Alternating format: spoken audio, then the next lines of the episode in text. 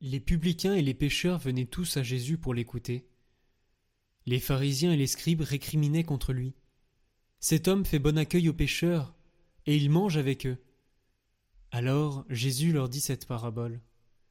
Si l'un de vous a cent brebis et qu'il en perd une, n'abandonne-t-il pas les quatre-vingt-dix-neuf autres dans le désert pour aller chercher celle qui est perdue, jusqu'à ce qu'il la retrouve? Quand il l'a retrouvée, il la prend sur ses épaules tout joyeux, et de retour chez lui, il rassemble ses amis et ses voisins pour leur dire Réjouissez-vous avec moi, car j'ai retrouvé ma brebis, celle qui était perdue.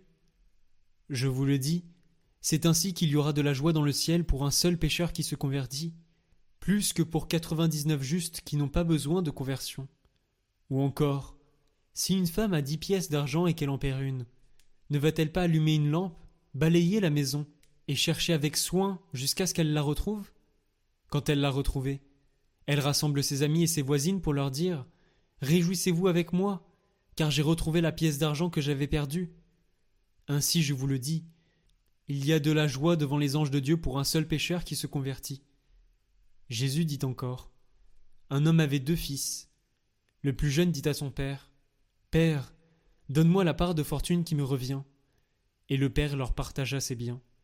Peu de jours après, le plus jeune rassembla tout ce qu'il avait, et partit pour un pays lointain où il dilapida sa fortune en menant une vie de désordre. Il avait tout dépensé, quand une grande famine survint dans ce pays, et il commença à se trouver dans le besoin. Il alla s'engager auprès d'un habitant de ce pays, qu'il envoya dans ses champs garder les porcs. Il aurait bien voulu se remplir le ventre avec les gousses que mangeaient les porcs, mais personne ne lui donnait rien. Alors il rentra en lui-même et se dit Combien d'ouvriers de mon père ont du pain en abondance, et moi ici je meurs de faim? Je me lèverai, j'irai vers mon père et je lui dirai Père, j'ai péché contre le ciel et envers toi. Je ne suis plus digne d'être appelé ton fils. Traite-moi comme l'un de tes ouvriers. Il se leva et s'en alla vers son père. Comme il était encore loin, son père l'aperçut et fut saisi de compassion. Il courut se jeter à son cou et le couvrit de baisers. Le fils lui dit Père, j'ai péché contre le ciel et envers toi. Je ne suis plus digne d'être appelé ton fils. Mais le père dit à ses serviteurs Vite, apportez le plus beau vêtement pour l'habiller.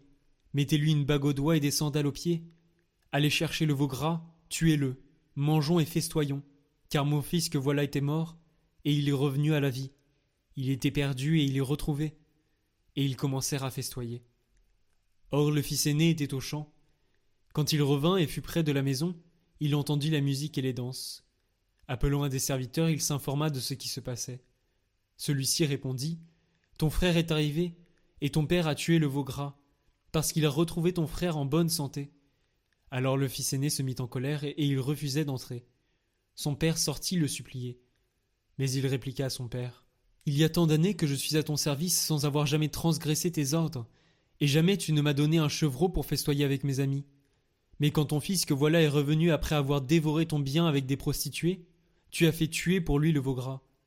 Le père lui répondit. Toi, mon enfant, tu es toujours avec moi, et tout ce qui est à moi est à toi.